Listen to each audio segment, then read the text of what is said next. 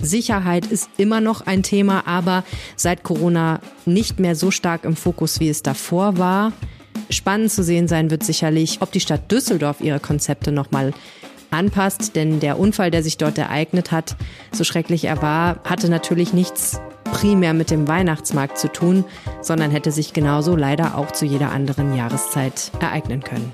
Wie sicher sind unsere Weihnachtsmärkte in NRW? Eine wichtige Frage, nicht erst seit dem Unfall von Düsseldorf. Ein Thema heute hier bei uns. Rheinische Post Aufwacher. News aus NRW und dem Rest der Welt. Hallo und herzlich willkommen zum Aufwacher am Donnerstag. Ich bin Michael Höhing. Wir sprechen bei uns im Podcast gleich noch über ein anderes Thema, was für viel Neid sorgt in der Bevölkerung. Denn nach einem Gerichtsurteil bekommen viele Beamte in Nordrhein-Westfalen jetzt rückwirkend Geld und zwar ziemlich viel Geld, an die 10.000 Euro können das sein. Wofür sie das Geld bekommen und warum das so sehr eine Neiddebatte auslöst, Thema hier im Aufwacher gleich. Am Dienstagabend fährt ein 84-jähriger Mann über die Düsseldorfer Köhe, laut Zeugenaussagen viel zu schnell. Er übersieht eine rote Ampel, verliert die Kontrolle über sein Auto. Sechs Menschen werden verletzt, weil er mit dem Auto in eine Menschengruppe fährt. Poller stoppen ihn schließlich. Ein schlimmer Unfall, bei dem zum Glück nicht wirklich viel Schlimmeres passiert ist. Und doch sorgt dieser Unfall für ein mulmiges Gefühl. Wie sicher ist es eigentlich auf unseren Weihnachtsmärkten? Was für Sicherheitskonzepte gibt es? Verena Kensbock aus der Lokalredaktion Düsseldorf ist da. Wir wollen erstmal nochmal über diesen Unfall sprechen. Hallo Verena. Hallo. Wie ist die Stimmung in Düsseldorf jetzt zwei Tage nach diesem Unfall? Hat man sich da wieder beruhigt? Man war ja doch emotional ein bisschen aufgeladen am Anfang. Ja, also ich würde sagen, dass ähm, der Unfall ist immer noch Gesprächsthema in der Stadt. Ähm, das habe ich auch so ähm, gemerkt, als ich mit Menschen gesprochen habe über andere Themen, die mich dann auch darauf angesprochen haben. Ähm, aber ich glaube, dass sich dieser erste Schock, ähm, und zwar diese Assoziation, die ja viele hatten mit irgendwie einem möglichen Anschlag, ähm, ein bisschen gelegt haben und dass da schon ein bisschen Ruhe eingekehrt ist. Aber es bleibt natürlich trotzdem ähm, ganz viel Ratlosigkeit, wie das in dem Ausmaß passieren konnte. Weiß man inzwischen mehr, wie es zu diesem Unfall eigentlich gekommen ist? Ja, die Polizei ähm, weiß jetzt schon relativ viel. Ähm, der 84-jährige Fahrer war auf der Kühe unterwegs ähm, und hat da wohl eine rote Ampel missachtet, hat die wohl nicht gesehen Eventuell wurde er von dem Licht und dem Nieselregen irritiert.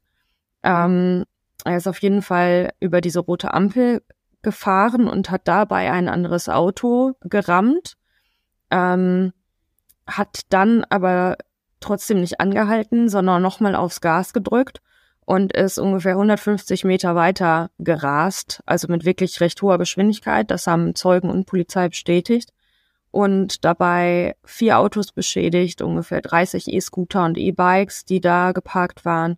Eine Ampel ist umgeknickt ähm, in der Folge und vor allem gab es dann eben insgesamt sechs Verletzte, davon drei Fußgänger. Jetzt gibt es ja viele Möglichkeiten, warum das so passiert ist. Ne? Also wir wissen mittlerweile, Gott sei Dank, es war kein Anschlag. Ähm, wir wissen auch, es war wohl kein internistischer Notfall äh, bei dem äh, bei dem Autofahrer.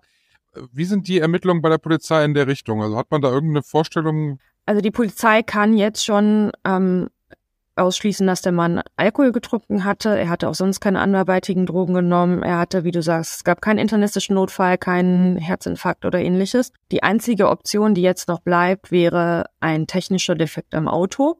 Ähm, deshalb sind, ist die Polizei jetzt dabei, die technischen Daten des Autos auszulesen. Dann können sie auch genau sagen, wie schnell das zum Beispiel gefahren ist und können auch herausfinden, ob da vielleicht ein, ein technischer Mangel vorgelegen hat. Wenn das nicht der Fall ist, dann handelt es sich wahrscheinlich um einen menschlichen Fehler. Und das könnte dann zum Beispiel sein, dass der Mann Gas und Bremse verwechselt hat. Eben darum wurden auch schon Ermittlungen eingeleitet gegen den 84-Jährigen wegen fahrlässiger Körperverletzung und äh, eines gefährlichen Eingriffs in den Straßenverkehr.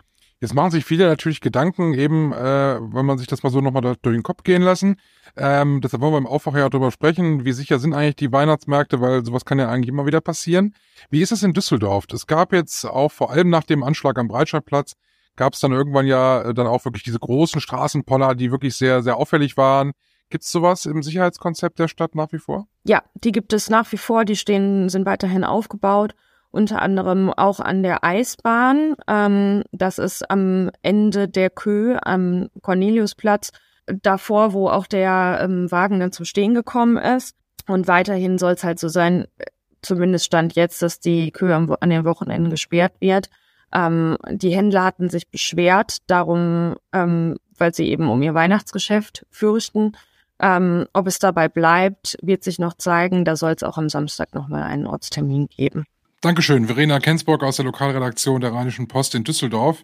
Wie sieht es auf den anderen Weihnachtsmärkten in Nordrhein-Westfalen aus? Helene Pawlitzki aus dem Aufwacherteam hat ein wenig mal den Rundruf gestartet, die größten Weihnachtsmärkte bei uns in Nordrhein-Westfalen mal angefragt. Wie ist denn dort mit der Sicherheit jetzt zu den äh, heißen Tagen bis Weihnachten?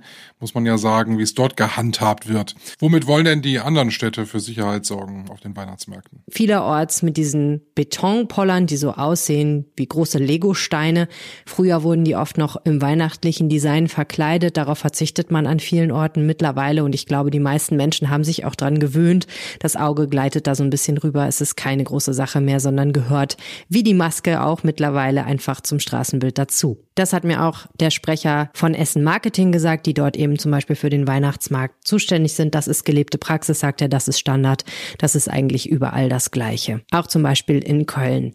Verschiedene Städte setzen aber durchaus unterschiedliche Schwerpunkte, was das Thema Sicherheit angeht. Zum Beispiel in Bonn ist Diebstahl das große Thema Nummer eins. Die Polizei macht dort sehr intensiv darauf aufmerksam, dass Taschendiebe unterwegs sind, beispielsweise mit Durchsagen in Straßenbahnen. Und sie setzt erstmals auch sehr auf Videoüberwachung.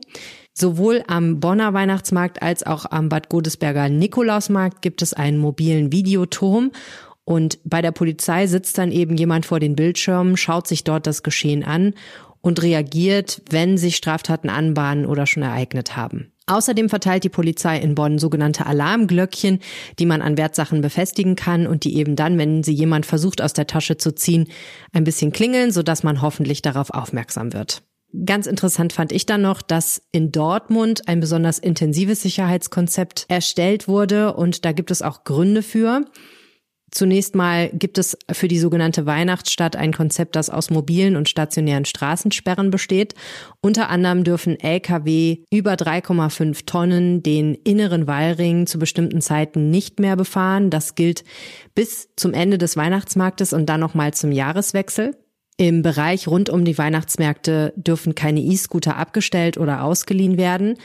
Und die Dortmunder haben noch ein spezielles Problem die Kampstraße, eine ganz zentrale Straße, die einmal quer durch die innere City geht. Die hat in den vergangenen Monaten eine Häufung an Raub- und Körperverletzungsdelikten erlebt. Und darauf reagiert die Polizei schon seit Ende November, ebenfalls mit mobiler Videoüberwachung und auch mit einer verstärkten Präsenz von Polizei und Ordnungsdienst. Und dazu kommt noch eine weitere Initiative, nämlich die sogenannten Dortmund Guides. Die gehen durch die Stadt. Man kann sie an ihrer Kleidung erkennen. Sie sollen eigentlich in erster Linie freundliche Helfer auf dem Weihnachtsmarkt sein, ansprechbar für jeden, der Orientierung braucht oder Tipps. Aber sie gehen eben auch auf Menschen zu, von denen möglicherweise Gefahrenpotenzial ausgeht. Kommen wir zu unserem zweiten Thema. Viele Arbeitnehmer und Arbeitnehmerinnen bekommen im Moment einen Inflationsausgleich. Nicht alle, aber viele Unternehmen machen das bei uns in Nordrhein-Westfalen. Bis zu 3000 Euro sind steuerfrei möglich, so hat es die Bundesregierung entschieden. Soweit so gut. Beamte bekommen auch Geld rückwirkend seit Januar und da können die Beträge aber ganz andere Dimensionen einnehmen, nämlich an die 10.000 Euro können die hoch sein. Und da denkt man sich jetzt, was? So viel bekommt ein Beamter? Warum? Reinhard Kowaleski aus der Wirtschaftsredaktion der Rheinischen Post. Die Frage gebe ich weiter, weil ich weiß es nicht. Warum bekommen die so viel Geld? Ja, der ursprüngliche Grund ist ein Urteil des Bundesverfassungsgerichts. Es ist sehr kompliziert. Ich habe mir das mal lange durchgelesen, über 50 Seiten. Am Ende sagen die Beamte, werden gemäß dem sogenannten Alimentationsprinzip versorgt. Die unterste Beamtengruppe muss immer besser verdienen als, sagen wir, Sozialhilfeempfänger und ähnliches deutlich besser. Und daraus ergeben sich dann wiederum indirekt ganz viele Staffeln und Staffeln und hin und her. Und am Ende sagt das Land NRW wegen diesem Urteil, wir müssen die Beamten mit Kindern in den Städten, wo Wohnen sehr teuer ist, deutlich besser stellen. Und da, wo Wohnen etwas teurer ist als früher, wird auch entsprechend nachgezahlt und aufgerundet nach oben. Wenn wir mal so eine Zahl nennen, 10.000 Euro sind da durchaus möglich als Nachzahlung. Ähm, das klingt total viel. Ja, also die, da kriegen viele Polizisten, Justizbeamte, Lehrer, Professoren in Düsseldorf und Köln, die kriegen jeweils mehr als 10.000 Euro Nachzahlung für dieses Jahr, wenn sie zwei Kinder haben. Wenn es nur ein Kind ist, dann gibt es nur, ähm, das heißt nur 4.500 Euro in diesen zwei Städten. Warum in diesen zwei Städten? Diese zwei Städten sind die zweiteuersten Städte beim Wohnen in NRW laut der bundesweiten Wohngeldverordnung. Also da haben sie bundesweit verglichen, welche teuer, Städte sind sehr teuer, welche sind sehr billig. Es gibt da auch noch eine noch höhere Stufe, das, da ist zum Beispiel München bei. Aber die beiden teuersten Städte in NRW sind eben Düsseldorf und Köln. Wenn man sich die Diskussion rund um dieses Thema ansieht, du hast darüber geschrieben äh, in der Rheinischen Post und auch online gibt es ganz, ganz viele Kommentare dazu. Da entbricht da tatsächlich so ein bisschen die Neiddebatte, oder? Viele können überhaupt nicht verstehen, dass nur weil man Beamter ist, man plötzlich so viel Geld nachträglich bekommt. Kannst du das so ein bisschen nachvollziehen, dieses, diesen Neid, der da aufkommt? Ja, ich kann das sehr gut nachvollziehen, weil die Regelung ist eben sehr pauschal. Ähm, das ist ja ganz nett, dass man sich an der Wohngeldverordnung orientiert. Nur Wohngeld kriegt man nur dann, wenn man ein niedriges Einkommen hat und wenn man dann wiederum belegt, dass man auch eine hohe Miete hat. Bei den Beamten wird eben ganz pauschal angenommen, es gibt hohe Wohnkosten. Aber in Wahrheit haben ja viele Beamte schon ein eigenes Haus vor 20 Jahren gekauft und mittlerweile abbezahlt. Das heißt, ähm, die kriegen ja jetzt viele hundert Euro im Monat zusätzlich, weil, weil es angeblich so teuer ist und in Wahrheit zahlen sie überhaupt nicht mehr an Wohnkosten. Ähm, weiterer Faktor ist, das gilt eigentlich bis zum 25. Lebensjahr der Kinder.